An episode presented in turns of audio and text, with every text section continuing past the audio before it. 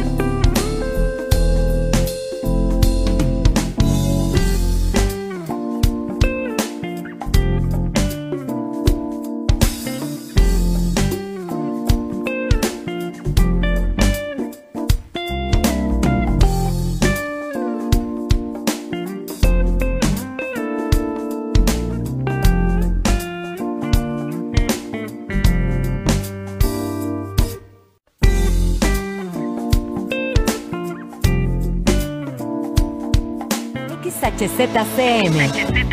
La voz del Caribe, transmitiendo las 24 horas del día con 1.9 kilowatts de potencia desde la isla de Cozumel, en la frecuencia 107.7 FM. Visítanos, Quinta Avenida entre 2 y 4 Norte, Colonia Centro. XHZCM, La voz del Caribe. La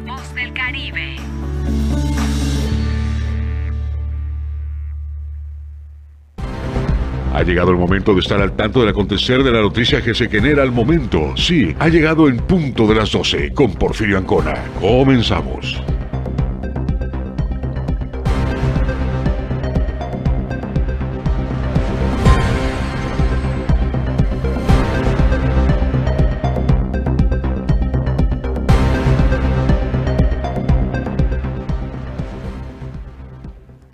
Hola, ¿qué tal? Muy buenas tardes, muy buenas tardes a todos los radioescuchas que amablemente están, como siempre, todos los días sintonizando 107.7 FM, La Voz del Caribe. La tarde de hoy estaré con ustedes, yo soy Manu López y es un gusto estar, por supuesto, de nueva cuenta en los micrófonos a través de La Voz del Caribe a nombre del titular de este espacio, mi compañero Porfirio Ancona. Le doy la bienvenida y lo invito a que se quede conmigo, por supuesto, para conocer toda la información más importante que se ha generado en las últimas horas aquí en la isla y además también a nivel estatal, que más adelante estaremos eh, informándole, informándole también a nivel estatal lo que acontece en Quintana Roo. También al mismo tiempo lo invito, lo invito a que se quede conmigo y por supuesto a visitarnos a través de redes sociales y nos encuentran como 107.7 a través de Facebook, Twitter e Instagram. Les recuerdo es 107. con letra y 7 con número. Si usted se quiere poner en contacto con nosotros, lo puede hacer a través del número de WhatsApp 987 873 6360. Lo repito, 987 873 6360 para todos sus mensajes, denuncias ciudadanas, comentarios. Amablemente le daremos lectura aquí en En Punto de las 12. Así que yo le invito, yo le invito a que se quede conmigo, por supuesto, que estaremos eh, conociendo toda la información importante y nos vamos a conocer los titulares del día de hoy.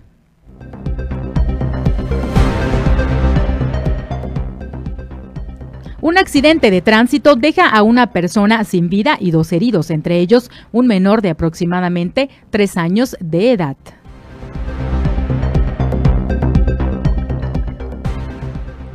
Lamentablemente, un técnico de teléfonos de México pierde la vida luego de haber recibido una fuerte descarga eléctrica.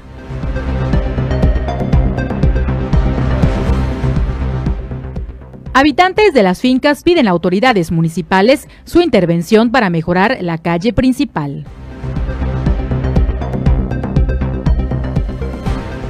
Cerca de 160 nichos están disponibles para ser ocupados en la iglesia Sagrado Corazón.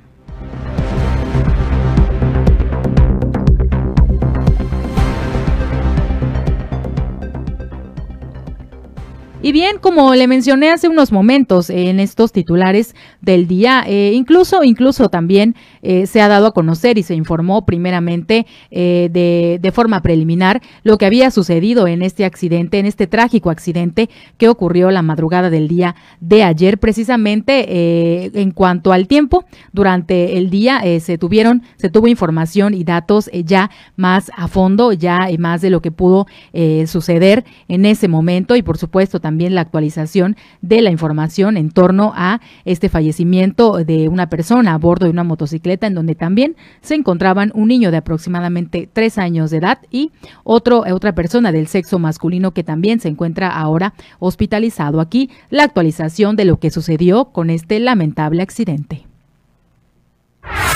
Motociclista pierde la vida tras sufrir un accidente de tránsito la madrugada de este lunes. Damián TC, de 45 años de edad, perdió la vida en el lugar. Los hechos ocurrieron la madrugada de este día en el cruzamiento de las avenidas Benito Juárez con 30, cuando una persona del sexo masculino en compañía de otros dos ciudadanos se trasladaban en motocicleta por esta zona. Sin embargo, de acuerdo a la información de testigos, el conductor de una camioneta blanca X-Trail con placas VZ-764-D no respetó respetó la luz roja del semáforo y colisionó contra el vehículo de dos ruedas. Al lugar arribaron elementos de seguridad pública para proceder al cierre de vialidades y acordonamiento del área, para dar paso a los servicios médicos de emergencia, quienes valoraron a Damián TC y determinaron que tenía que recibir RCP de manera inmediata al estar en riesgo su vida, por lo que estuvieron trabajando durante más de media hora. Lamentablemente, no fue posible reanimarlo, por lo que falleció en el lugar. Los acompañantes de la hora Oxiso, Fernando S de 23 años de edad, fue trasladado en ambulancia al Hospital General y el menor de edad de aproximadamente 3 años, Daniel S., fue auxiliado por Victoria P., quien se identificó como su familiar, que lo llevó por sus propios medios al mismo centro hospitalario. Horas más tarde, mediante un operativo por parte de elementos policíacos, fue localizada la camioneta que los impactó, la cual presentaba daños materiales en el costado izquierdo, permaneciendo estacionada en una vialidad de la colonia Adolfo López Mateos. En torno a estos hechos, la Fiscalía General del Estado inició la carpeta de investigación 1525-2021 por el delito de homicidio en agravio de Damián TC. Asimismo, se integró una más por lesiones en agravio de quienes resulten responsables. Aunque existen especulaciones en redes sociales, la autoridad judicial no ha dado un comunicado oficial del presunto responsable de este lamentable hecho.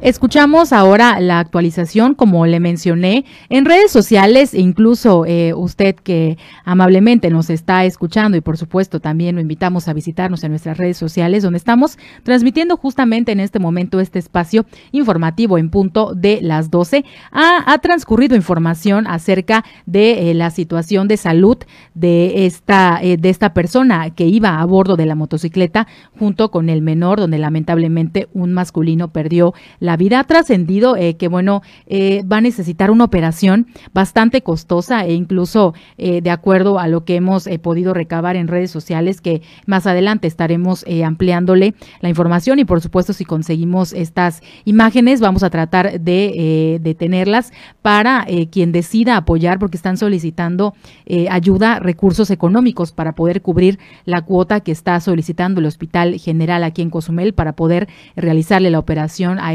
a esta persona que lamentablemente eh, pues sufrió una fractura y esto eh, va a requerir pues una operación eh, lo, lo ahora sí que mientras sea inmediata mejor de acuerdo a lo que hemos leído también a través de redes sociales y también pues la familia de esta persona que se encuentra hospitalizada al mismo tiempo que el menor de aproximadamente unos tres años están pidiendo amablemente a toda la comunidad cozumeleña poder sumarse a esta ayuda. Sabemos, sabemos que los cozumeleños eh, siempre, han apoyado a todas las causas que se han pedido. Esperamos si esta no sea la excepción, porque eh, sí, sí, sí su estado pues eh, requiere de una operación urgente y por ello es muy importante que si usted decide apoyar, ponerse en contacto también con los familiares de esta eh, persona que se encuentra en el hospital al mismo tiempo que el menor, que él afortunadamente no sufrió lesiones graves, eh, eh, incluso en el texto que, hemos podido leer en redes sociales que vamos a estar tratando de localizarlo, ahí mencionaban que el menor únicamente tiene algunos raspones, tiene unas heridas leves, Afortunadamente él no tuvo ninguna lesión de consideración, eh, fue eh, quien, eh, quien se salvó prácticamente de, de, una, de un riesgo mayor. Afortunadamente el menor está en buenas condiciones, el que sí requiere una operación urgente, como ya le mencionamos, pues es el padre de este pequeño quien sí necesita la ayuda de todos los cozumeleños en este momento y ahora más que nunca. Vamos a irnos con más información y precisamente también quien perdió la vida lamentablemente en horas de trabajo. Fue un técnico de teléfonos de México quien luego de haber recibido una fuerte descarga eléctrica cayó de una altura de 7 metros en el momento que realizaba el trabajo y fue así que lamentablemente falleció técnico de teléfonos de México perdió la vida luego de haber recibido fuerte descarga eléctrica y caer de una altura de 7 metros en el momento que realizaba un trabajo en la colonia Andrés Quintana Roo. Los hechos ocurrieron aproximadamente a las 12.40 horas de este lunes, cuando el centro de emergencia del C5 recibió la llamada, solicitándose una ambulancia hasta la décima avenida entre la calle 13 y 11 avenida de la colonia Andrés Quintana Roo, luego que un trabajador de Telmex acababa de sufrir un accidente por lo que al lugar llegaron los paramédicos de una clínica privada, quienes valoraron a la persona del sexo masculino, pero desafortunadamente había perdido la vida, luego que presuntamente había recibido una descarga eléctrica y a raíz de eso cayó de una altura de 7 metros cuando laboraba en el poste propiedad de la paraestatal. Una persona y testigo de los hechos, quien pidió omitir su nombre, comentó. Escuché el grito del pobre camarada, estaba arriba todavía. Ya le vi ahí arriba le dio la descarga. Y después de la descarga ya al piso se llevó el pobre. ¿Dónde que se hubiera aguantado la descarga lo terminó? Sí, yo digo que eso fue, que la descarga lo, lo aguantó porque lo soltó. Si no, no se hubiera caído. Si te agarra la descarga te quedas pegado. Sí, aguantó Yo digo que la descarga lo, brazo, pero ya cuando del, pero para mí, te juro, yo la neta no lo vi y no me quiero meter tampoco. O sea, yo no lo vi a arnés, la neta, no le vi el arnés y yo digo que por eso fue al chavo. Pues desgraciadamente cayó a la mera banqueta, lo que es la, ¿cómo se dice así? El perfil de la banqueta. Sea, ahí se llevó el golpe en la sien exactamente, a mero en la sien. agregando a la persona que tras la caída optó por ayudar y darle ánimos al trabajador. Y pues yo y una señora más que salimos, bueno, en realidad no ayudarlo porque solo paramos a hablarle, amigo, amigo, ¿estás bien? Hey, eh, para que no se vaya, no, oye amigo, tranquilo, viene la ambulancia, ya le hablamos, tu familia te está esperando, señora le gritaba, amigo, tu familia te está esperando, amigo, es que le decían el nombre, no me acuerdo, no me acuerdo cómo le decíamos, porque hay un compañero de él, estaba allá y le decía el nombre, entonces ya le empezamos a hablar por su nombre, o sea, trataban de, de reanimarlo, ¿no? Por decirle, pues, pero le estábamos, ya hice la llamada al 911 y Me dijo que ya venía para acá y en eso pasó una persona. Digo, eh, El cuerpo del desafortunado empleado fue llevado al servicio médico forense para la necropsia de rigor, mientras que las autoridades correspondientes realizaron las investigaciones en torno al caso.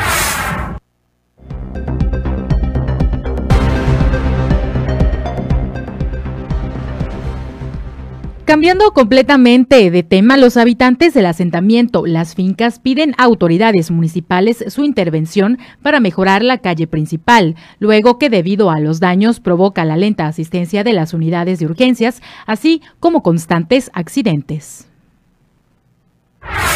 Debido a lo dañado que se encuentra la calle principal de la colonia Las Fincas, que provoca la lenta asistencia de las unidades de urgencias, así como los constantes accidentes que se han originado, habitantes de ese asentamiento piden la pronta intervención a las autoridades municipales, por lo que Felipe Rojas, vecino de la citada calle, dijo.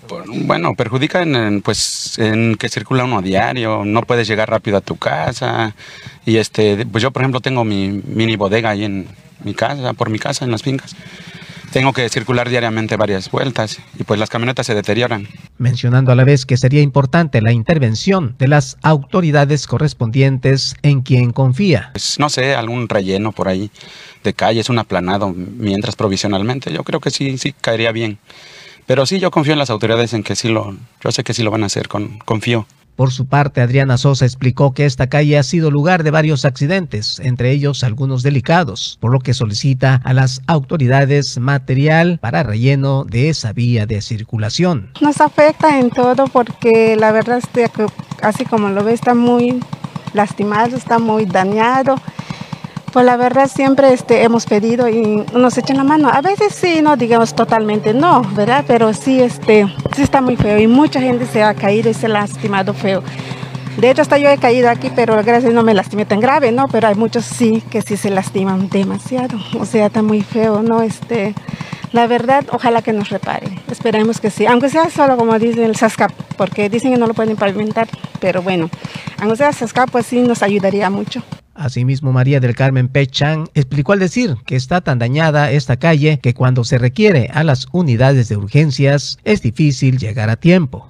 Bueno, acá por ejemplo, cuando, cuando existe una emergencia de una ambulancia, si van a sacar un enfermo, la ambulancia viene a toda velocidad en la parte principal, ahí se queda, empieza a venir yateando. Cuando llegue, pues a veces pues son cosas que pasan demasiado tarde pero acá no tenemos el servicio colectivo porque pues no entran. El taxista a la avenida deja a su pasajero, ya no llegan acá porque pues es intransitable esto y ha ocasionado muchos accidentes.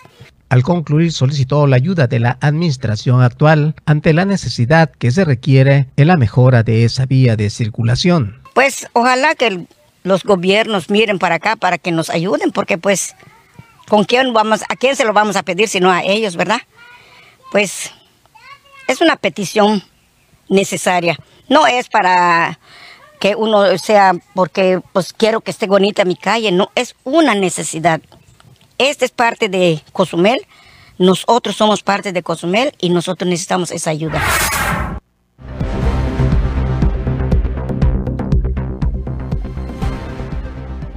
Y arriba de 160 nichos están disponibles para ser ocupados en la Iglesia Sagrado Corazón. La comunidad podrá iniciar con la compra de un espacio donde ahora cerca de 50 están solicitados.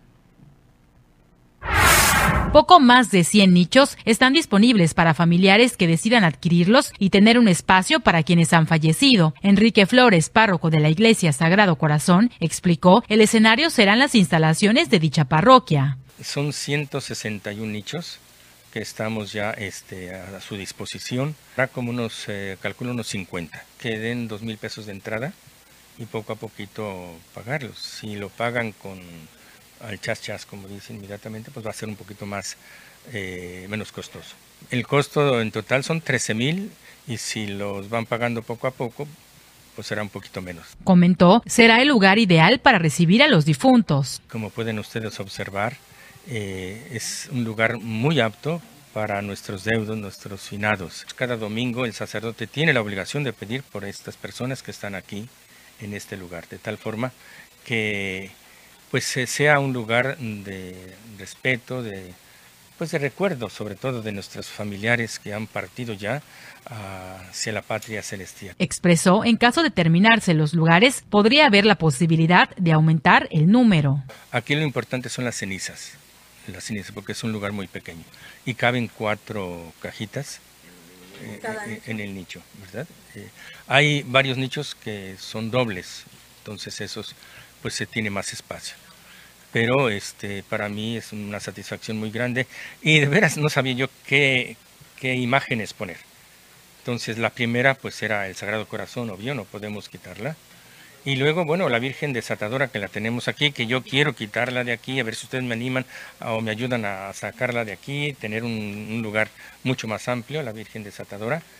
Y bueno, como todos ustedes y yo conocimos a Juan Pablo II en vida, pues eh, creí oportuno, yo le tengo mucha devoción, yo lo conocí, estas manos saludaron a Juan Pablo II y ojalá que la gente pues venga y se dé cuenta de, este lugar, eh, iba a decir yo, típico de esta región, porque alrededor es como si estuviéramos en Yucatán. Bueno, estamos en Yucatán, ¿no? En la península. Y muy arbolado, muy tranquilo, ¿verdad? De tal manera que pues... De mucha paz. De mucha paz, exactamente. Entonces eh, yo siento que el lugar es muy apto para esto y Ojalá que la gente le guste, de tal manera que eh, si se llenan, bueno, tenemos el segundo piso y si se llena el tercero y así llegamos hasta arriba, no pasa, nada, ¿verdad? Pero este, aquí está a sus órdenes.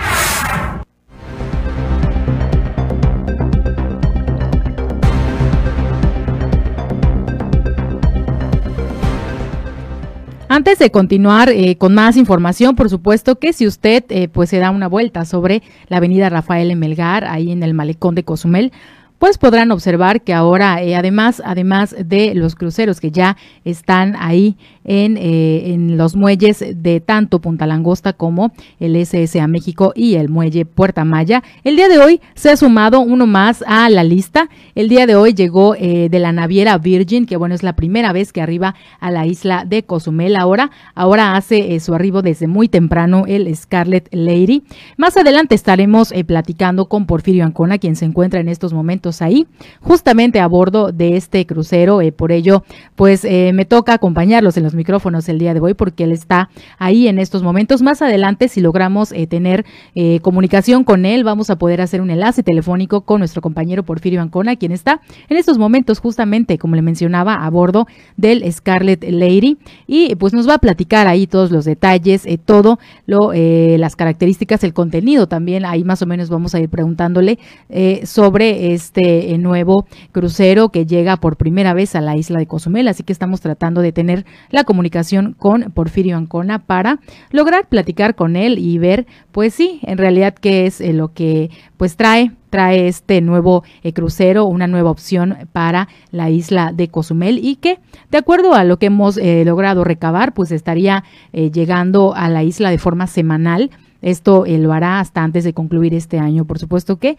estaremos confirmando si así eh, fuera, a partir de cuándo estaría retomando ya sus operaciones en la isla de Cozumel. Y así como este, ya le mencionaba, pues hay eh, otros más que también llegaron a, a la isla de este, a este destino turístico y que lo harán también para terminar y cerrar con broche de oro el año 2021. Pero vamos a cambiar completamente de tema. Inicia la campaña de vacunación a menores de edad y adolescentes que realiza el Instituto de Seguridad y Servicios Sociales de los Trabajadores del Estado. La campaña del esquema básico de vacunación a menores de edad y adolescentes dio inicio en las afueras del desarrollo integral de la familia que realiza el Instituto de Seguridad y Servicios Sociales de los Trabajadores del Estado. Al respecto, Jorge Tapia, enfermero general del Instituto de Seguridad y Servicios Sociales de los Trabajadores del Estado, dio a conocer. Así es, eh, bueno, les hacemos una atenta invitación para el día de hoy, 25, mañana 26, del horario de 9 a 1 de la tarde. Eh, se va a estar aplicando el esquema básico de vacunación para niños de 0 a 9 y de 11 a 15 años adolescentes. Con los niños de 0 a 9 es la hexavalente, rotavirus, neumococo, triple viral y adicionales de hepatitis A y hepatitis B. En adolescentes vamos a estar aplicando hepatitis B. En la próxima semana estarán aplicando otro tipo de vacunas, dijo. Sí, solamente estas vacunas de momento. En la próxima semana estaremos dando a conocer en dónde estaremos aplicando influenza. El enfermero exhortó a los padres de familias de llevar a sus hijos para la aplicación de las vacunas. Eh, que acudan con su cartilla en mano y pues que hagan lo posible por venir para que se apliquen las vacunas a sus hijos. Completar el esquema más que nada, revisar las cartillas que si les hace falta alguna, alguna vacuna. Obviamente si están fuera de tiempo eh, ya no se van a poder aplicar. Antes de concluir dijo que es de suma importancia estas vacunas, sobre todo para erradicar las enfermedades. Sí, así es, eh, para prevenir más que nada las enfermedades que tienen las vacunas y pues más que nada para igual ayudar a erradicar poco a poco estas enfermedades de nuestro país.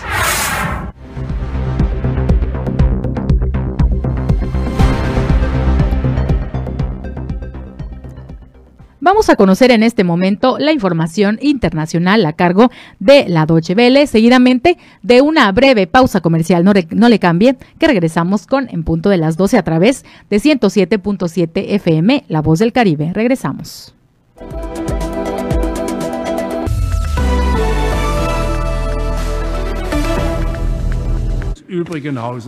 El nuevo Parlamento alemán celebra este martes su primera sesión con un renovado aire de diversidad, con diputados más jóvenes, más mujeres y más políticos de origen extranjero. Un mes después de las legislativas del 26 de septiembre, los 736 diputados del Bundestag asumen sus bancas que deberán elegir oficialmente al nuevo canciller. Probablemente será el socialdemócrata Olaf Scholz si su partido logra acordar una coalición con ecologistas y liberales. Mientras tanto, a la espera de un sucesor, la canciller Angela Merkel ocupó en esta sesión su puesto en la tribuna de honor del Parlamento como canciller en funciones. La diputada socialdemócrata Berbel fue elegida la presidenta del Parlamento en representación de la fuerza más votada en los pasados comicios generales. Sustituye a Wolfgang Schäuble y se convierte en la tercera mujer en asumir este cargo.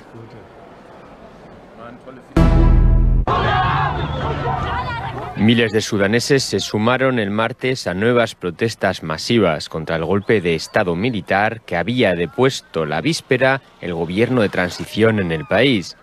La violencia en las calles ha dejado ya al menos siete muertos y decenas de heridos, según informaciones oficiales. El cabecilla del golpe, el general Abdel Fattah Burhan, dijo el martes en su segunda aparición televisada que el primer ministro Abdallah Hamdok está detenido en la residencia del general por su propia seguridad. La Junta Militar ha suspendido todos los vuelos a la capital, Jartum, hasta el 30 de octubre. El martes aumentó también la presión internacional por la reinstauración del gobierno. El Consejo de Seguridad de la ONU se ha reunido en sesión de urgencia para abordar la crisis en el país norteafricano. En España, el Tribunal Supremo ha rechazado el martes el recurso del exgeneral venezolano Hugo Armando Carvajal, conocido como el Pollo, con el que pretendía evitar su extradición a Estados Unidos, donde la justicia lo reclama por delitos de narcotráfico y lo acusa de haber sido miembro de la organización criminal Cártel de los Soles, compuesta por oficiales venezolanos de alto rango. El viernes la Audiencia Nacional Española abordará el último trámite con el que se espera que se haga efectiva la extradición del Pollo Carvajal. La reactivación del volcán canario de Cumbre Vieja ha originado 184 terremotos en la isla en las últimas 24 horas. El de mayor magnitud, de 4,2, se sintió en la mañana de este martes. El volcán sufrió anoche una nueva ruptura del cono que ha provocado nuevos desbordamientos de magma y desprendimientos.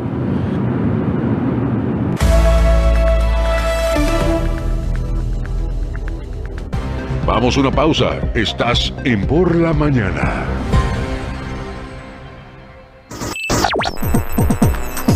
Estás escuchando 107.7 FM La Voz del Caribe. Desde Cozumel, Quintana Roo. Simplemente radio. Una radio con voz. La Voz del Caribe.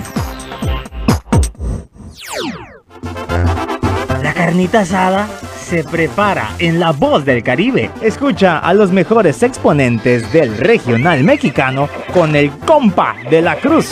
Martes y jueves a las 11 pm para toda la plebada de Cozumel. Fierro pariente, fierro caliente. Octubre, mes de la lucha contra el cáncer de mama. 107.7 FM. Hola, hola, ¿qué tal? Soy Aida Ramírez. Te invito a escuchar The Best Ones. La cuenta regresiva de las cinco canciones más importantes del planeta, además de los eventos más relevantes de los artistas que ocupan este listado. Te espero de lunes a viernes en punto de las 10 de la mañana, por supuesto a través del 107.7 FM, La Voz del Caribe. Ante el coronavirus COVID-19, la mejor protección es estar preparados. Lávate las manos con frecuencia o usa gel antibacterial. Evita tocarte la cara y desinfecta superficies y objetos de uso común. Ve al médico si tienes fiebre y tos, con malestar general, dolor de cabeza y dificultad para respirar. Toma mucha agua, no te automediques y no difundas rumores. Si te cuidas tú, nos cuidamos todos. Gobierno de México.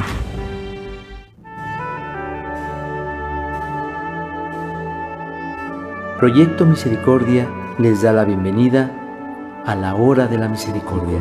Cuánto amo a las almas que han confiado en mí totalmente. Haré todo por ellas. Vengan a mí, todos los que están fatigados y agobiados, y yo los aliviaré. La hora de la misericordia. Acompáñanos de lunes a sábado a partir de las 4 de la tarde, aquí en La Voz del Caribe. Y recuerda repetir constantemente, Jesús, en ti confío.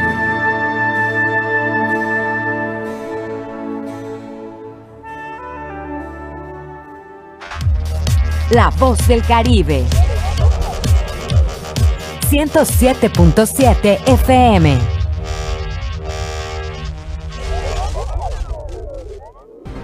Ya estamos de regreso en punto de las 12 con la información.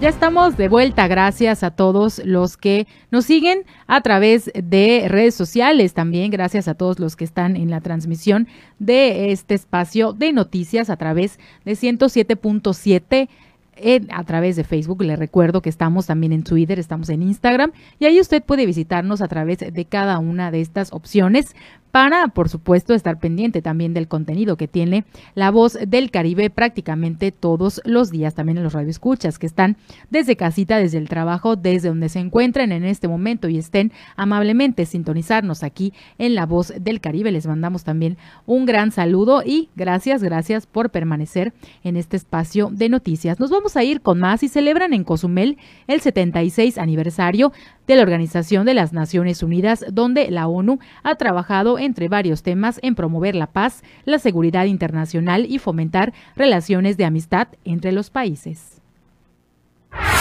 La Organización de las Naciones Unidas nació hace 76 años como un rayo de esperanza cuando la humanidad trataba de dejar atrás los horrores de un conflicto catastrófico como lo fue la Segunda Guerra Mundial. Hoy, las mujeres y los hombres de las Naciones Unidas llevan esa esperanza a todos los rincones del planeta. Así lo indicó un comunicado del secretario general de la organización, Antonio Guterres. La COVID-19, los conflictos, el hambre, la pobreza y la emergencia climática recuerdan que el mundo dista mucho de ser perfecto, pero también dejan claro que la solidaridad es el único camino para seguir adelante. En la actualidad, la Organización de las Naciones Unidas se mantiene firme para proteger el planeta y alcanzar una mejor calidad de vida para la humanidad. Durante un evento protocolario en el Parque Benito Juárez, se llevó a cabo la celebración donde destacaron los años de acciones en los que la ONU ha trabajado para promover la paz, la seguridad internacional, fomentar entre los países relaciones de amistad, invitar a la cooperación internacional en busca de soluciones a los diversos problemas e impulsando los derechos humanos. Así lo expresó la presidenta municipal de Cozumel, Juanita Alonso Marrufo. En dicho evento, la alumna Natalia Jimena Ramírez Valdés del Instituto Garner efectuó el juramento a la bandera. Asimismo, se realizó un desfile de banderas de algunas de las naciones que integran la ONU.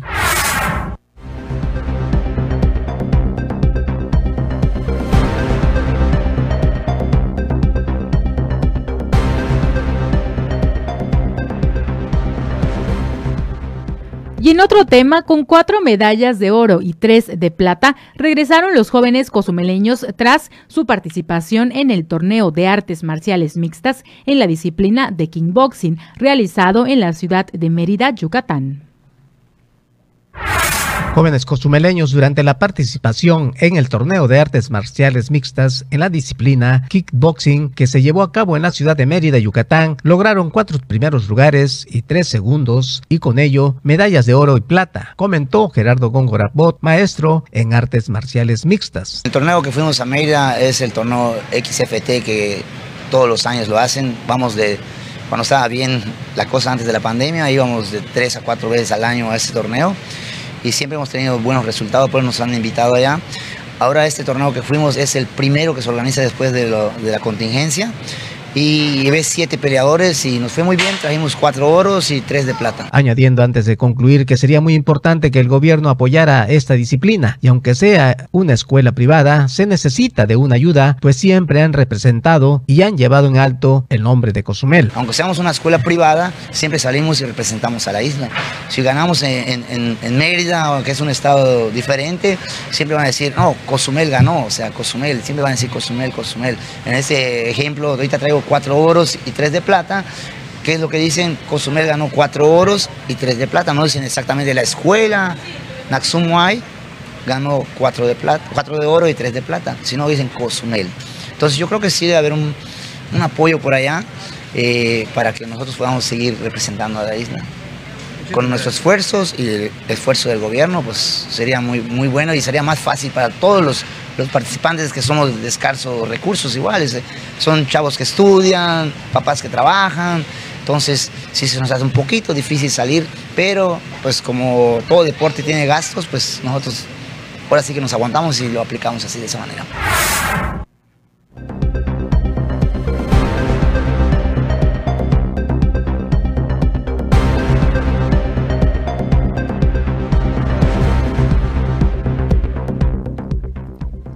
Y bueno, ahí escuchamos a, eh, pues, el, ahora sí que el entrenador de estos eh, jóvenes que, eh, pues sí es un orgullo también para la isla de Cozumel, porque bien eh, lo comentaba, es siempre, pues cuando se trata de competencias como estas, cuando van a otras partes de México, cuando se van a otras partes del mundo también, porque bueno, han ido a representar también a Cozumel, no solamente en estas disciplinas, sino algunas otras también, que han demostrado que en Cozumel existe mucho talento deportivo, existen muchos atletas que, que siempre, que siempre han estado ahí, eh, pues al pie del cañón y por supuesto llevando muy en alto el nombre de Cozumel y el nombre de Quintana Roo. Y ese es el caso de estos eh, jóvenes que ya han regresado a la isla y nada más y nada menos que con estas medallas, como bien lo escuchamos, estas cuatro medallas de oro y estas tres de plata. Imagínese usted qué orgullo, qué orgullo definitivamente para la isla de Cozumel y qué orgullo para también las familias de estos jóvenes y por supuesto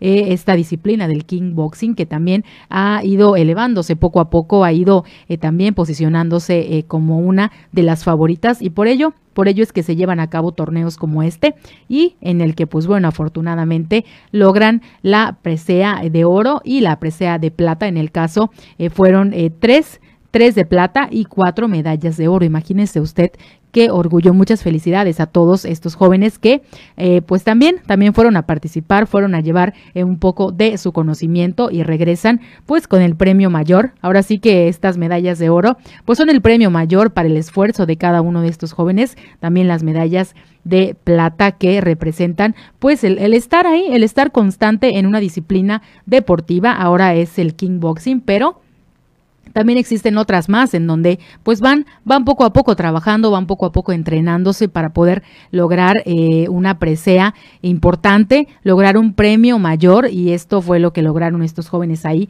en el estado de Yucatán. Así que los felicitamos, felicitamos a todos ellos que eh, se fueron a representar a la isla de Cozumel en este torneo de artes marciales, el kickboxing, que como bueno, como bien ya lo mencionamos, es un es una disciplina deportiva que poco a poco va ahí escalando y posicionándose en el gusto de los jóvenes y esta y este ha sido un claro ejemplo precisamente de ello.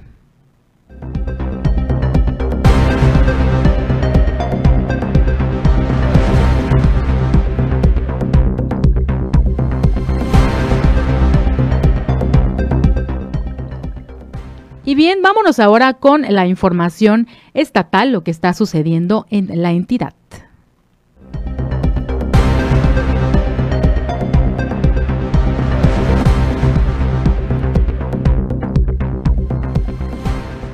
Se registra un ataque ahí en Villa Sotoch, en Cancún. Unos sicarios a bordo de una motocicleta intentaron ejecutar a dos menores de 17 años cuando caminaban en el fraccionamiento Villa Sotoch Paraíso, ahí en Cancún. Vecinos reportaron las detonaciones al número de emergencias 911, esto alrededor de las 17:15 horas, por lo que al lugar asistieron elementos de la policía Quintana Roo, ejército y policía ministerial. Una vez en el lugar, las autoridades se entrevistaron con los jóvenes identificados como RHF y RM, quienes mencionaron que al encontrar encontrarse caminando, dos hombres en moto los interceptaron y comenzaron a dispararles, por lo que corrieron hasta llegar a su domicilio ubicado en la Manzana 12. Con las características de los presuntos responsables, las autoridades realizaron recorridos por la zona para tratar de ubicarlos sin obtener resultados positivos.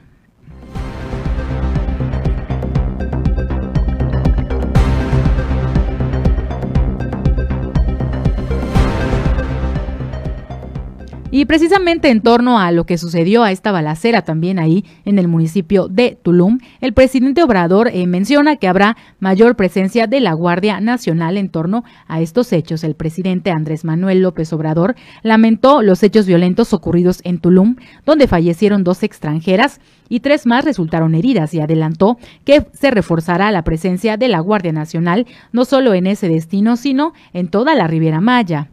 En la mañanera de este día, el tabasqueño calificó de muy lamentable lo sucedido en Tulum e indicó que las investigaciones continúan su curso y se sabe que se debió al enfrentamiento entre dos grupos, teniéndose identificados a los presuntos responsables. Afirmó, espero que sean detenidos pronto, pues las autoridades están actuando para que estos crímenes no puedan quedarse impunes. Se va a castigar a los responsables. Así lo sostuvo el primer mandatario. De acuerdo con López Obrador, para garantizar la seguridad en el Caribe mexicano, ya se comenzaron a tomar algunas medidas para reforzar la presencia de la Guardia Nacional, no solo en Tulum, sino en toda la Riviera Maya. En ese sentido, garantizó que será enviado un mayor número de elementos de la Guardia Nacional a toda esa zona.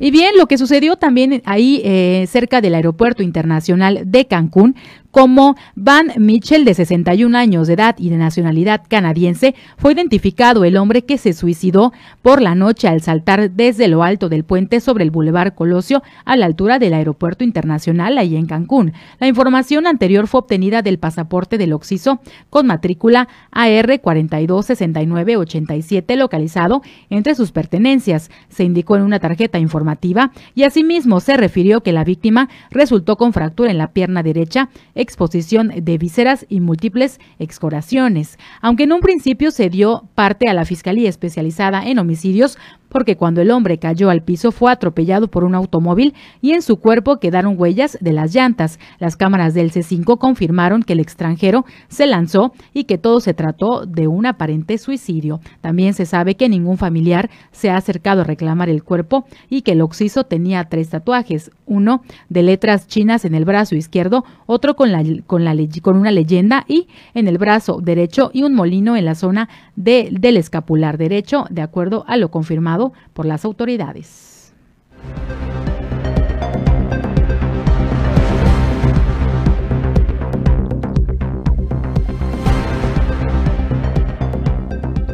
Y ahí mismo en el municipio de Benito Juárez intentan ejecutar a un policía, le disparan contra, eh, eh, contra este agente la madrugada del día de ayer. Un agente de la Policía Estatal identificado como Alejandro Cuse, de 29 años de edad, estuvo a punto de ser ejecutado la madrugada de este día luego de ser atacado a balazos por dos individuos que circulaban en una motocicleta. El oficial circulaba junto a su compañera en su vehículo particular en la avenida José López Portillo, frente a la colonia El Pedregal, cuando los delincuentes se le emparejaron y abrieron fuego contra él. El policía fue trasladado por su compañera al IMSS de especialidades de la Supermanzana 509, luego de resultar herido de un disparo en la mejilla. Más tarde al nosocomio arribaron elementos de la Policía Ministerial para entrevistar al lesionado debido a que su estado de salud era delicado. No pudieron hacerlo debido a las complicaciones que tenía luego de intentar ser baleado por otras personas.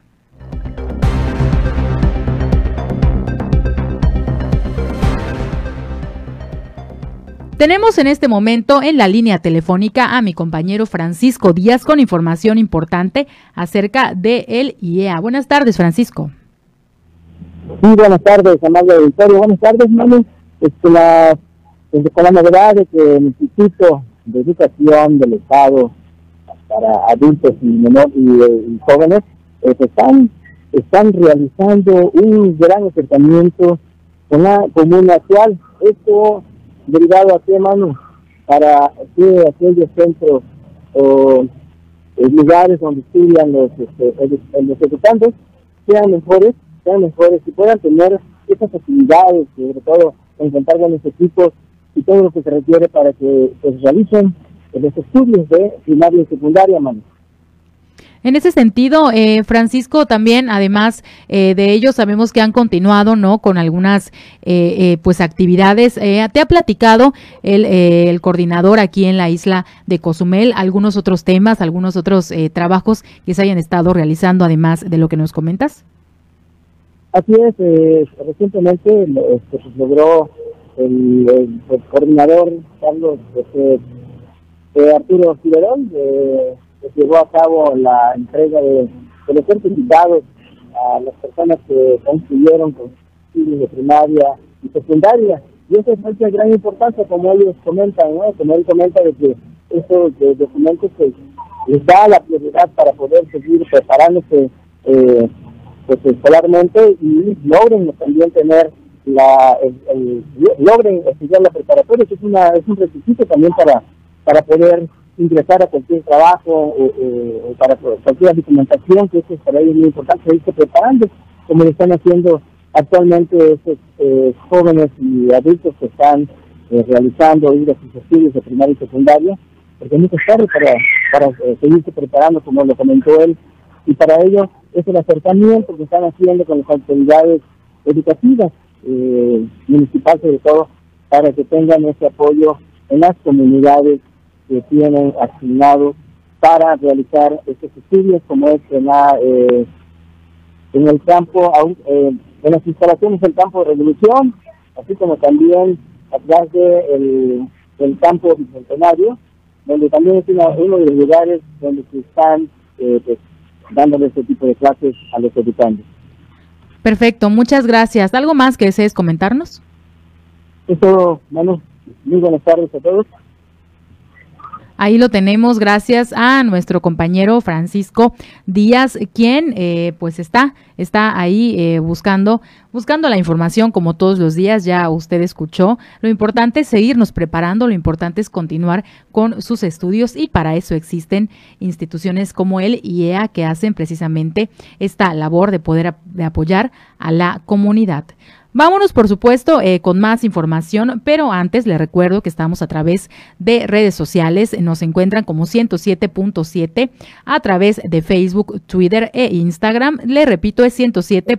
con letra y 7 con número. Así es como nos pueden encontrar a través de nuestras redes sociales. Estamos justamente transmitiendo en este momento este espacio informativo en punto de las 12, así que lo invito también a que lo hagan a través de eh, WhatsApp, se pueden comunicar, incluso enviarnos un mensaje al 987 873 6360 987 873 6360 para todos sus mensajes para todos sus comentarios, denuncias ciudadanas. Amablemente les daremos lectura en este momento, por supuesto, aquí en el noticiero en punto de las 12. Vamos a tratar de comunicarnos en este momento con nuestro compañero Omar Medina hasta Felipe Carrillo Puerto. En un momento más vamos a tener información de lo que está aconteciendo ahí en la zona sur del estado, en la zona Maya. Más adelante, por supuesto, que estaremos también comunicándonos con Porfirio Ancona, como bien le mencioné, ya está listo también para eh, dar a conocer todos los detalles de lo que se está viviendo ahora ahí a bordo de el Scarlet Lady, esta, esta embarcación, este crucero de la naviera Virgin que por primera vez arriba a la isla de Cozumel ya está prácticamente listo, así que más adelante vamos a estar comunicándonos con él, pero primeramente vamos a estar conociendo lo que sucede ahí en la zona Maya con nuestro compañero Omar Medina, que incluso más adelante estaremos también eh, ya enviando los micrófonos hasta la eh, radio, hasta, hasta Felipe Carrillo Puerto con Omar Medina Cruz. Gracias, gracias a todos los que están enviándonos sus mensajes, gracias a toda la gente que está a través de redes sociales, quienes están sintonizando en este momento en punto de las 12, quienes nos envían unos, eh, también los mensajes a través de WhatsApp. A Damián Miranda, nos está escuchando y por supuesto le mandamos un saludo muy grande. Nos dice por aquí felicidades. Muchas gracias a Damián Miranda. Gracias por eh, los mensajes, por estar escuchándonos. Eh, también efectivamente me toca en este momento dirigir este espacio de noticias en punto de las 12 aquí, eh, cubriendo el espacio también para poder eh, llevarles la información más importante. Así que, eh, por supuesto que muchas gracias a todos también a través de redes sociales. Si quieren, si quieren y desean enviarnos un mensaje, recuerden que lo pueden hacer a través del 987 873 6360 para todos sus mensajes, comentarios, le repito, denuncias ciudadanas y eh, también, también al mismo tiempo visitarnos en redes sociales donde nos encuentran como 107.7 a través de Facebook, Twitter e Instagram.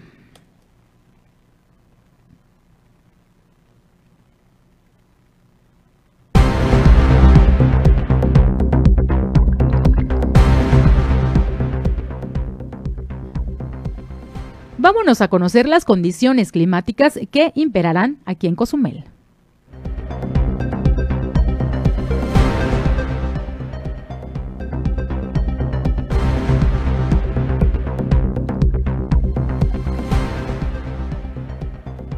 Masa de aire continental polar modificada forma una cuña de alta presión localizada sobre la parte oriental del Atlántico Norte. Impulsa vientos del sureste y sur de 20 a 30 kilómetros por hora al área de pronóstico con contenido de humedad y traerá oleaje de 2 a 4 pies. Una onda tropical afectando al sur del estado este día por la tarde traerá algunas lluvias a su paso que no serán muy importantes.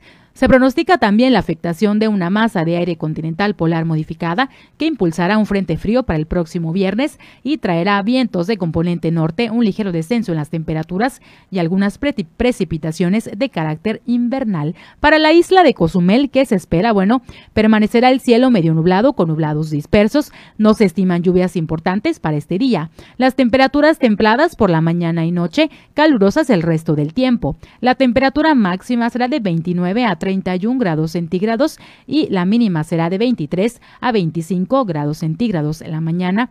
La salida del sol fue a las 6 con 45 y la puesta del sol será a las 6 de la tarde con 17 minutos.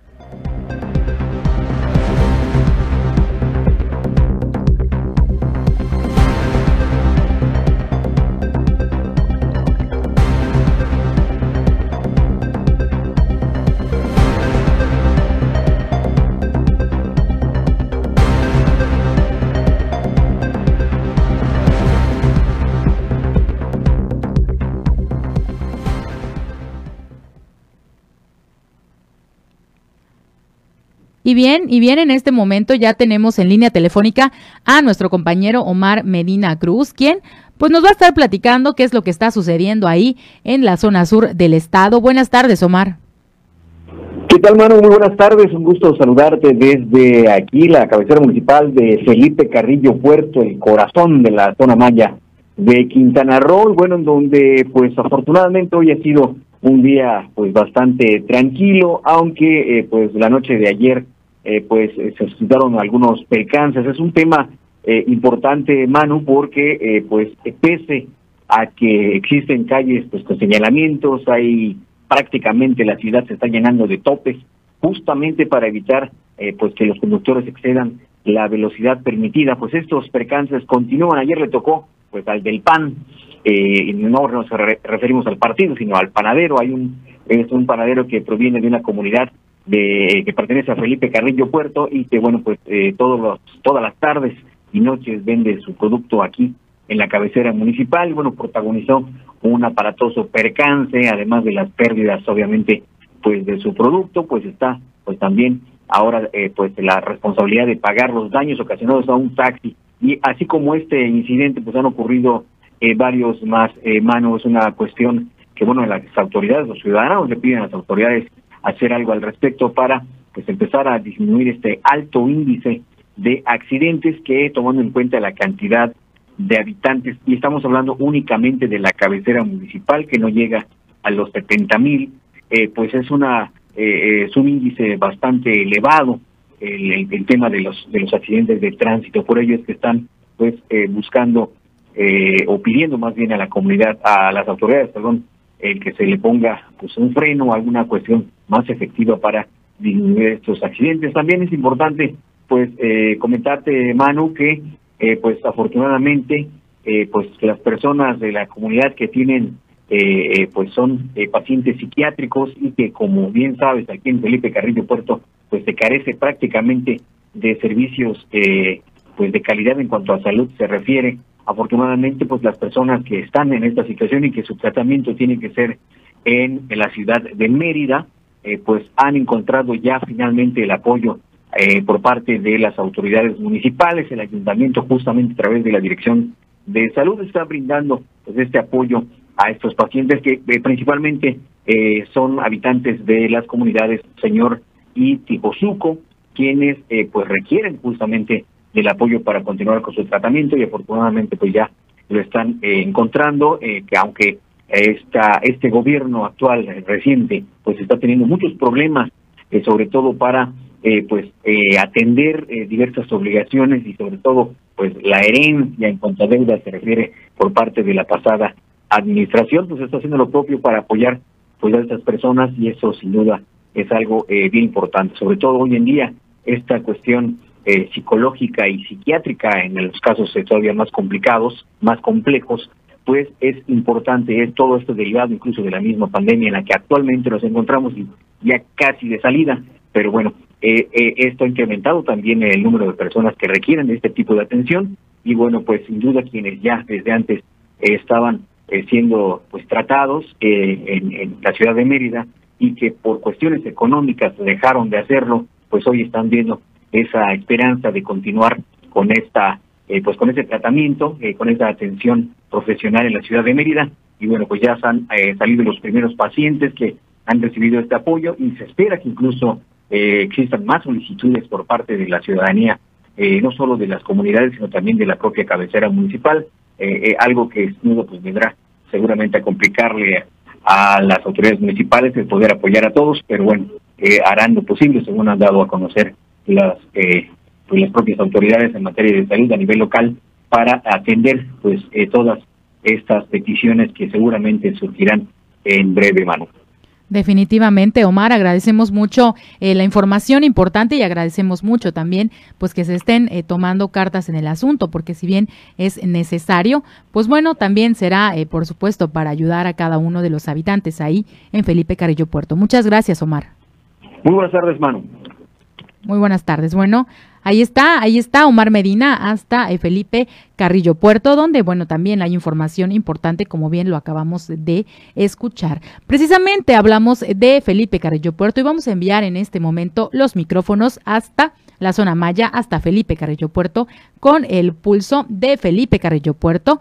Vámonos, vamos en este momento a enviar los micrófonos a través de 107 ahora a Felipe Carrillo Puerto.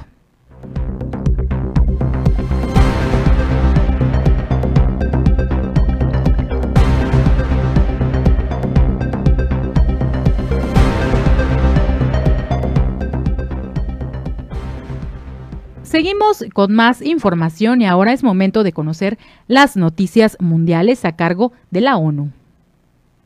Los compromisos de recortes de emisiones de gases de efecto invernadero de los países son insuficientes y el planeta se encamina a un catastrófico aumento de la temperatura de 2,7 grados para este siglo, según un nuevo informe de la ONU. Arrancamos así la ONU en minutos. Un saludo de Beatriz Barral. Incluso los nuevos compromisos anunciados recientemente están muy por debajo de lo que se necesita para cumplir con los objetivos del Acuerdo de París, según el informe sobre la brecha de emisiones publicado a cinco días de la conferencia sobre cambio climático COP26.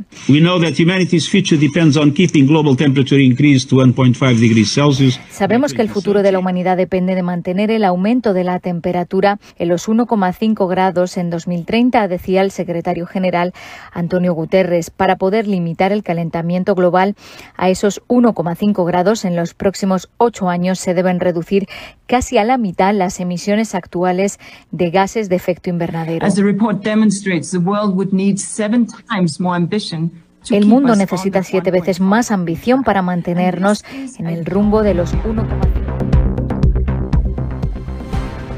tenemos en este momento a nuestro compañero Porfirio Ancona en línea telefónica, como bien le mencioné, eh, pues ahora, ahora está eh, de visita aquí en la isla de Cozumel por primera vez este eh, crucero de la naviera Virgin y que lleva por nombre Scarlet Lady. Y Porfirio está precisamente ahí en el lugar, así que Porfirio, buenas tardes.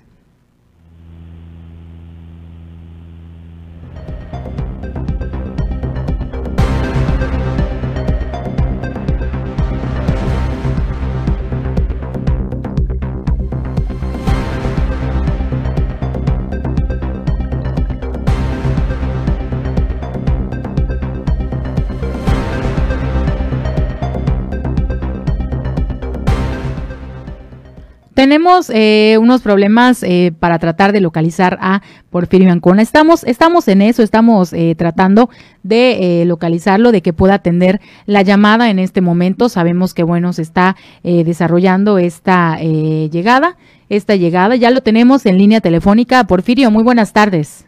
Muy buenas tardes, ¿cómo estás, mano? Un saludo a ti, a todo el auditorio que nos escucha a través de la 107.7. Estamos con Francisco Sáenz, él es el gerente de Punta Langosta, es el muelle que recibió este día por primera ocasión uno de los hoteles flotantes eh, de la línea naviera Virgin, el Scarlet Lady, y bueno, estamos en estos momentos en una visita guiada eh, por parte de la tripulación.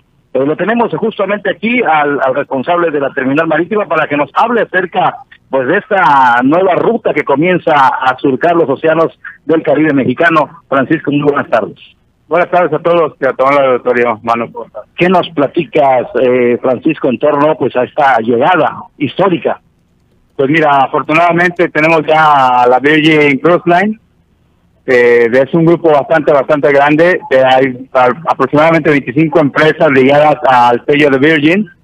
Eh, tenemos el Scarlet Lady, su primer arribo, que se vino posponiendo desde el inicio de la pandemia hasta el día de hoy Afortunadamente el 26 de octubre del 2021 ya tenemos al Scarlet Lady atracado de la banda interior de Punta Langosta. Arribó con un promedio de 1.200 pasajeros, todos libres de COVID, y estamos muy felices de recibirlos en su primer viaje inaugural. Ahora, en cuanto a la gente que está llegando, ¿qué poder tiene adquisitivo, Francisco? Mira, es un target, para empezar, es un adulto entre 35 a 70 años. Estamos hablando de un target adquisitivo por habitación de 45 mil dólares en promedio. Es decir, que es, un top, es un top de cruceros.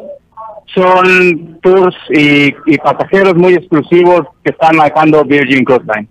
Eh, estamos viendo pura gente adulta, arriba de los 35 años de edad. No vemos ni un menor, eh, Francisco. Así es, de hecho, eh, podemos ver el, espejo entre Disney Cruise Line y, y el Lady de Virgin Cruise Line que nos está manejando esta, esta nueva metodología. Su principal tema es vivir la experiencia y para vivir la experiencia tienes que ser un adulto joven hasta un adulto mayor que es el target que está manejando Virgin Cruise Line. Algo que nos están dando a conocer justamente en estos momentos en el recorrido guiado, Francisco, es que va a zarpar a las 12 de la medianoche, es decir, que puede generar vida nocturna en Cozumel. Es importante que lo sepa el empresariado que nos escucha para que deje puertas abiertas hasta las once y media, que es hora de abordar de ellos. Exactamente lo que está buscando Virgin Cruise es romper ese, ese paradigma que teníamos, ese ese estatus de que los cruceros zarpan entre 6 y 7 de la noche. Afortunadamente la empresa trae este, esta nueva metodología de zarpar a las 12 de la noche, los pasajeros tienen que estar a bordo a las 11.30, por lo cual los comercios pueden tener ese plus de tiempo de aproximadamente cuatro horas más a lo que están acostumbrados los arribos. ¿Cuándo va a estar llegando? ¿Cómo va a ser su itinerario, Francisco? Mira, por lo menos hasta el mes de noviembre lo tenemos cada 15 días, descansan un promedio de 20 días y regresan a mediados de diciembre y así lo vamos a tener todo el año del 2022. ¿Es el Scarlet Lady o se estarán llegando otros de la misma naviera? Estarán llegando otras embarcaciones, pero por lo pronto tenemos ya al barco insignia que es el Scarlet Lady de Virgin Cruise Line con nosotros. Lo que no, lo que podemos ver es un es un barco muy moderno. Eh, me comentabas que eh, estuvo en el astillero en el 2019, salió. Así es, de hecho desde 2017 están coqueteando con la isla de Cozumel para hacerlo uno de sus puertos principales de operación. Eh, por temas de pandemia en el 2020 tuvimos que retrasar toda su operación de primer arribo hasta el día de hoy es un, es un barco enfocado al adulto joven, al adulto mayor, con todas las comodidades que puede tener un crucero, casino, zonas recreativas, zonas de esparcimiento, zonas para aire libre, teatros. Es algo bastante exclusivo, muy bueno, viene a modificar toda la línea de cruceros. Virgin Cruise Line es una, es una naviera que esperábamos ya en la isla de Cozumel. Al contrario, para servirte, Porfirio. Pues ya escuchaste, Manu, eh, todo lo que está trayendo la Virgin Cruise Line a la isla de Cozumel, un barco que, por cierto, se ve muy moderno, muy actual y de acuerdo a las dinámicas que se están manejando al interior, es precisamente para adultos jóvenes, adultos mayores y no es a ningún pequeño, a ningún menor de edad en los pasillos de esta embarcación que está atracada justo enfrente de lo que es el Disney, que justamente también hoy visita la isla de Cozumel. Un momento muy agradable en torno a lo que en esos momentos están explicando, están dando a conocer, Manu, de esta embarcación, el Scarlet Lady. Perfecto, Porfirio, muchas gracias. ¿Algo más que desees comentarnos? Pues es todo, eh, ojalá y, y los grupos empresariales se coordinen este día, van a estar aquí hasta eso de las 11.30 de la noche a las 12 ya estará zarpando el crucero, como tú ya escuchaste. Entonces, esto sí es muy importante para los grupos, para las empresas, para los prestadores de servicios turísticos que ofrecen productos nocturnos, momentos de entretenimiento, restaurantes y bueno, pues allá está, allá está todo dicho. Perfecto, muchas gracias, Porfirio. Gracias a ti, saludos a todos. Gracias a Porfirio Ancona, ahí está, acabamos de escuchar también en voz de Francisco Saen, quien es el gerente general de El Muelle eh, de eh, Punta Langosta, aquí en la isla de Cozumel. Y bien, y bien, escuchamos precisamente algo muy importante que lo acaban de mencionar, definitivamente representa eh, una excelente oportunidad para todos los empresarios, para quienes están ahora en el primer cuadro de la ciudad y también para los empresarios que pues mantienen, mantienen estos negocios que pues bueno, estarán teniendo la oportunidad de recibir aún, aún más, más tiempo a los pasajeros. Si bien recordamos eh, algunos de los hoteles flotantes, pues bueno, lo hacen y llegan a la isla, pero en un tiempo determinado, es decir, eh, máximo a veces eh, tienen que retomar, tienen que abordar ya los pasajeros y muchas veces se van más temprano de lo normal, es decir, 5 o 6 de la tarde aproximadamente es cuando ya está zarpando este crucero. Eso es lo que hemos visto y nos hemos percatado aquí en la isla. A diferencia, a diferencia de este, el Scarlet Lady de la naviera Virgin Cruise Line, que bueno, lo hará, lo hará, pero zarpará hasta las 12 de la noche, es decir, como bien escuchamos, los pasajeros deberán zarpar, deberán arribar al crucero a las 11.30 aproximadamente para poder ya regresar para poder ya despedirse de la isla a eso de las 12 de la noche. Definitivamente todos, todos los empresarios van a tener pues una excelente oportunidad para mejorar sus ventas. Eh, sabemos que bueno, la recuperación de Cozumel está eh, avanzando poco a poco y con la llegada de cruceros, con la llegada de nuevas eh, líneas navieras que deciden elegir a Cozumel como un puerto más, también, también regresan a la isla y por supuesto eso le da un plus mayor a la isla de Cozumel y a todos los trabajadores del ramo turístico.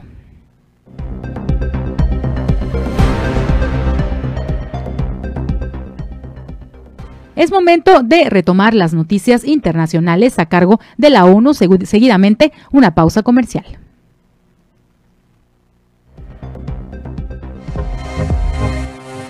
Los compromisos de recortes de emisiones de gases de efecto invernadero de los países son insuficientes y el planeta se encamina a un catastrófico aumento de la temperatura de 2,7 grados para este siglo, según un nuevo informe de la ONU. Arrancamos así la ONU en minutos. Un saludo de Beatriz Barral. Incluso los nuevos compromisos anunciados recientemente están muy por debajo de lo que se necesita para cumplir con los objetivos del Acuerdo de París, según el informe sobre la brecha de emisiones publicado a cinco días de la conferencia sobre cambio climático COP26.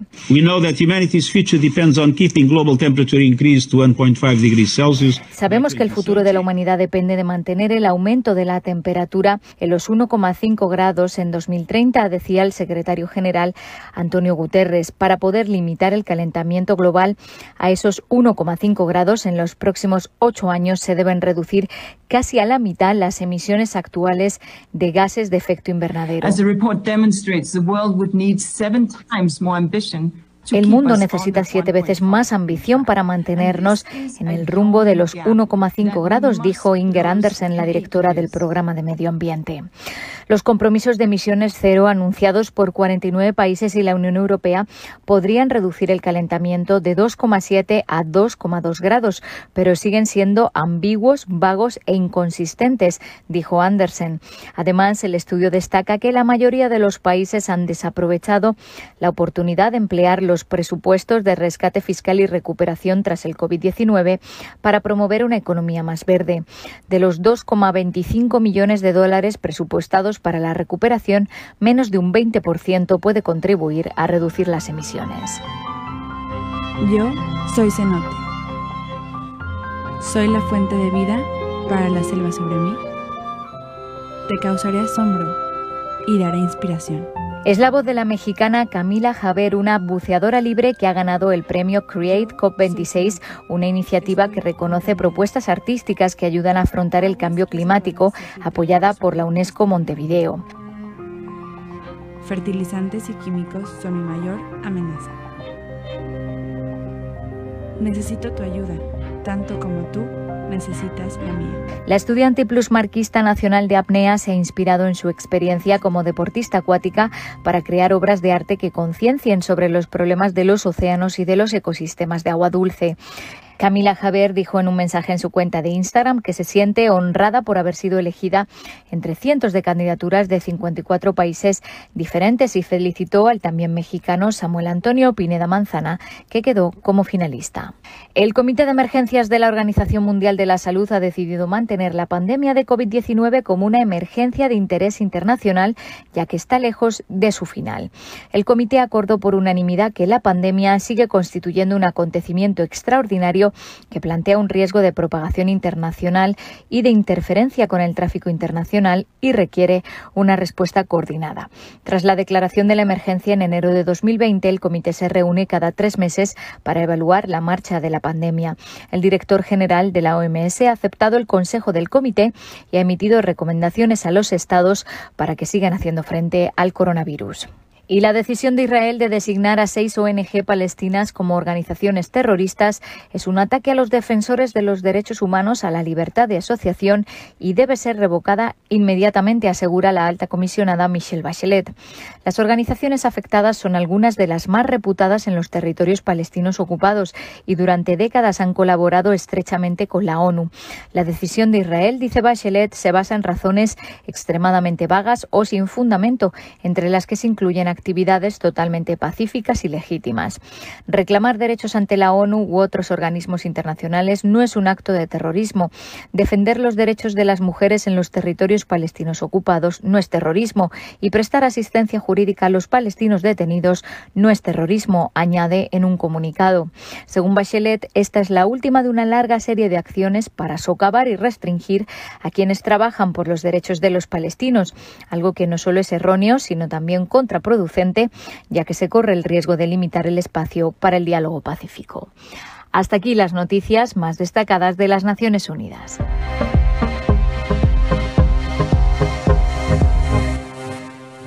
Vamos a una pausa. Estás en punto de las 12. La voz del Caribe. 107.7 FM. Todos los jueves a las 9 de la noche se reúnen en una mesa Eduardo Ávila, Alejandro Olea y David Gutiérrez. Mesa de tres. Charlas, análisis, comentarios y opiniones expertas del acontecer de nuestro mundo. Mesa de tres. Jueves 9 de la noche y repetición los domingos a las 8 de la noche. Un espacio ameno de pensamiento y reflexión que no te puedes perder. Mesa de tres, aquí en 107.7 FM, La Voz del Caribe.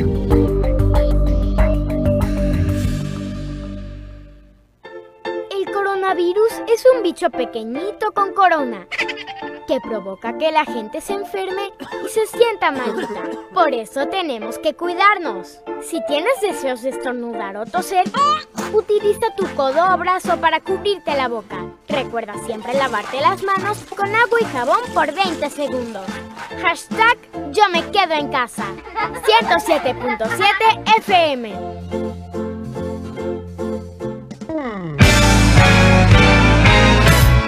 ¿Qué tal? ¿Cómo están? Les saludo Alex de la Hoy. Les quiero invitar todos los sábados a las 10 de la noche a que me escuchen en el programa de Rucos Night. Es un espacio tranquilo, un espacio para escuchar música de aquellas canciones que nos acompañaron durante la década de los 70s, 80s, un poquito de los 90s, no tanto, pero sí sobre todo 70s y 80s para rucos muy rucos, pero sobre todo canciones que nos traen muchísimos recuerdos y nos hacen disfrutar, recordar aquellos tiempos cuando éramos chicos, jóvenes, niños, adolescentes o incluso un poco rucos. Todos los sábados a partir de las 10 de la noche noche, Rucos Night, con un servidor Alex de la O. Ahí nos encontramos, ¿sí? A través de 107.7 FM, La Voz del Caribe.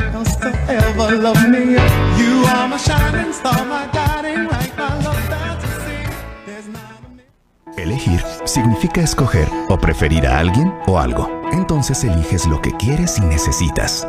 Cuando eliges que tu voz se escuche, puedes decir, yo soy el INE. Así, en primera persona. Cuando soy funcionario o funcionario de casilla y cuento los votos, yo soy el INE. Cuando voto y me identifico, yo soy el INE. Si tú también debes elegir, elige decirlo con todas sus letras.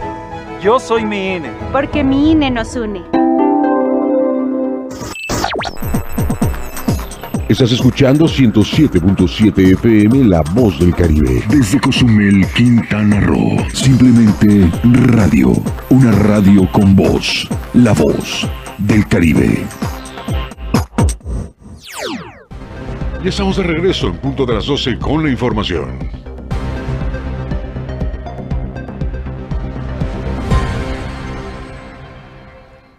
Ya estamos de vuelta, gracias, gracias por seguir con nosotros también. Agradecemos a todos los que nos ven y nos escuchan también a través de redes sociales. Les recuerdo, nos pueden encontrar como 107.7 a través de Facebook, Twitter e Instagram también. Eh, recordarles que lo pueden hacer y se pueden comunicar directamente a través de WhatsApp al 987-873-6360 para comentarios, denuncias ciudadanas. Usted lo puede hacer amablemente y con todo el gusto lo podemos eh, dar lectura a todos sus mensajes. Hemos llegado al final de este espacio de noticias. Agradezco, agradezco eh, la oportunidad de estar en los micrófonos la tarde de hoy en en punto de las 12. Saludos a todos los que están ahí en casita o en el trabajo, desde donde se encuentren. Muchas gracias por sintonizarnos y escuchar La Voz del Caribe. Yo soy Manu López. Les deseo que tenga una excelente tarde. Muchas gracias.